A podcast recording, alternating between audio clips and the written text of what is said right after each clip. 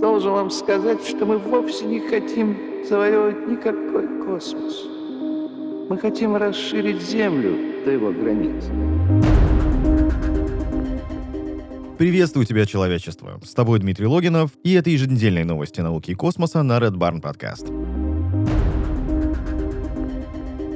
Эта неделя была богата на интересные события, и для начала по маленькой традиции новости с Марса. Национальное управление США по аэронавтике и исследованию космического пространства опубликовало в Твиттер аудиозапись, сделанную после посадки ровера Perseverance на Марс. Теперь, когда вы видели Марс, послушайте его. Возьмите наушники и послушайте первые звуки, записанные одним из моих микрофонов. Говорится в публикации аккаунта от имени ровера Perseverance. По сути, в записи нет ничего особо захватывающего, но сам факт, то, что мы можем слышать Марс, действительно поражает. Вот небольшой отрезок записи.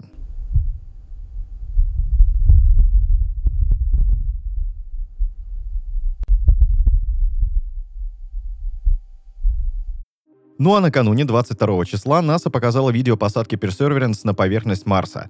Кадры были сделаны несколькими камерами, находившимися на борту марсохода. Одна из них снимала происходящее внизу, в частности поверхность планеты, вторая показывала процесс сверху. И я крайне советую посмотреть это любопытное действие у нас в группе ВКонтакте. Еще любопытное открытие о Марсе говорится в журнале Communication Earth and Environment.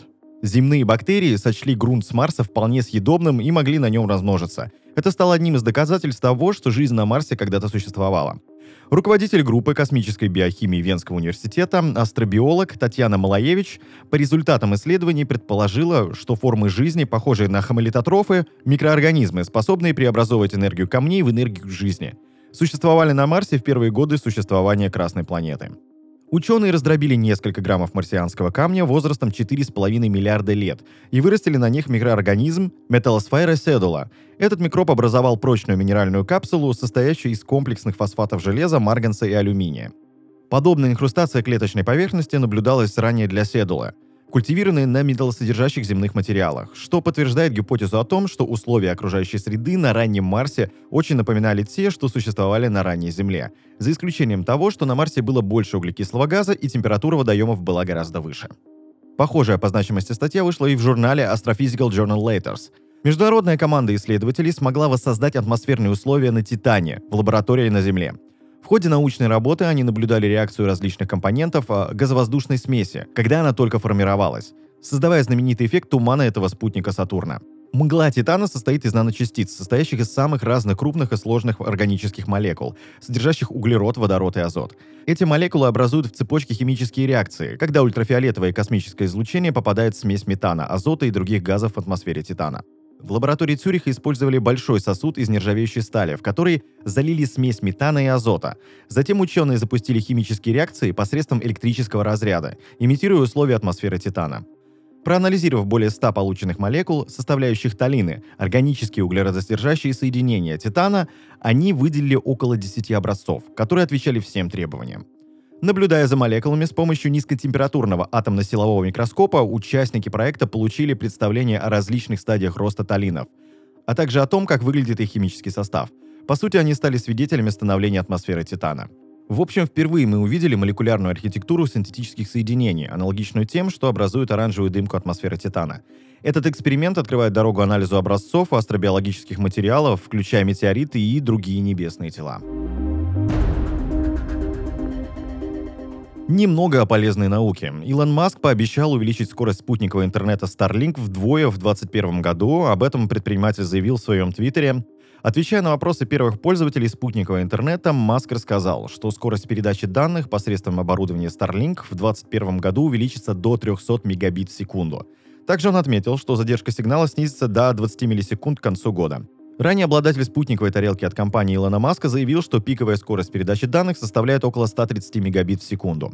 В разговоре с пользователями Маск анонсировал расширение покрытия Starlink практически на всю территорию Земли, также до конца 2021 года. Он уточнил, что планы об уплотнении покрытия на всю планету намечены на 2022 год. Кроме того, Илон Маск отметил, что в первую очередь Starlink ориентирована на регионы с низкой и средней плотностью населения. Важно отметить, что сотовая связь всегда будет иметь преимущество в густонаселенных городских районах. Помимо манипуляций с интернетом, компания SpaceX обнародовала имя второго члена экипажа первого полностью коммерческого полета в космос корабля Crew Dragon. Им станет 22-летняя Хели Арсенокс, которая перенесла в детстве рак костей. В начале февраля компания сообщила о том, что до конца года новейший корабль Crew Dragon совершит первый в истории полет без профессиональных астронавтов на борту. Сообщалось, что в миссию Inspiration 4 войдут четыре космических туриста.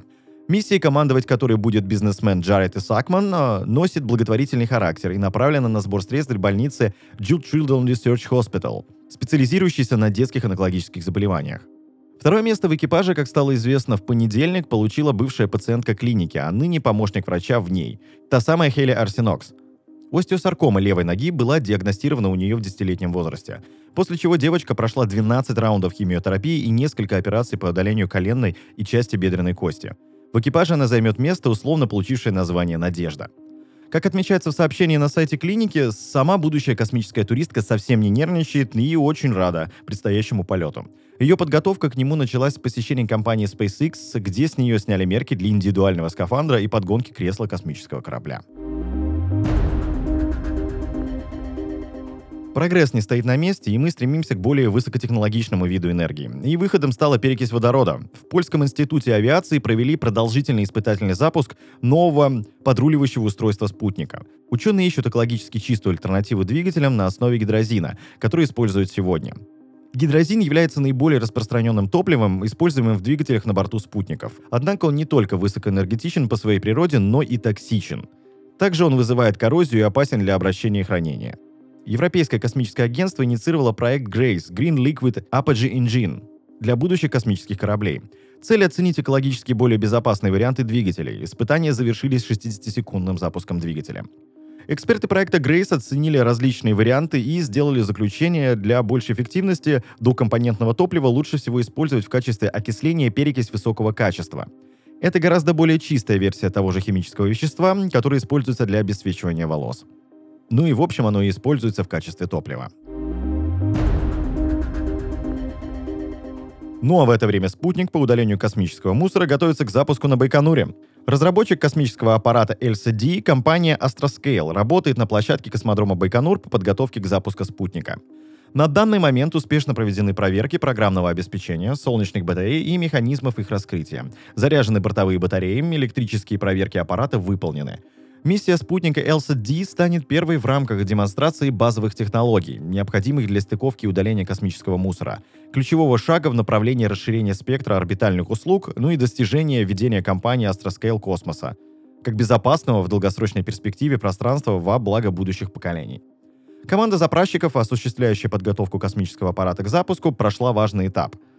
23 февраля завершила заправку LCD экологичным зеленым топливом – и аппарат будет отправлен на площадку номер 31 для проведения заключительных проверок и интеграции в составе космической головной части ракеты космического назначения «Союз 2.1А». Расположенный глубоко в толще антарктического льда, нейтринный детектор IceCube уловил частицы нейтринного редкого вида. Источником нейтрина оказалась далекая сверхмассивная черная дыра, которая разрывает на части звезду. Части нейтрино пронизывают каждый уголок пространства. Через тело человека каждую секунду проходят триллионы таких частиц. Но уловить нейтрино, у которых фактически нет массы, невероятно трудно, и особенно если речь идет о высокоэнергетических нейтрино, которые прилетают из самых далеких космических глубин. Еще труднее связать нейтрино с объектом-родителем. Ученые используют огромные подземные детекторы, чтобы регистрировать нейтрино и отслеживать их источник. Например, километровую нейтринную обсерваторию IceCube, расположенную в Антарктиде. Не так давно детектор зафиксировал частицу, которая пролетела 750 миллионов световых лет. Это дичайшее впечатляющее расстояние даже по меркам глубокого космоса, прибыв из очень интересной системы. И о погоде. По информации Центра прогнозирования космической погоды Национальной метеорологической службы, ожидается усиление солнечного ветра.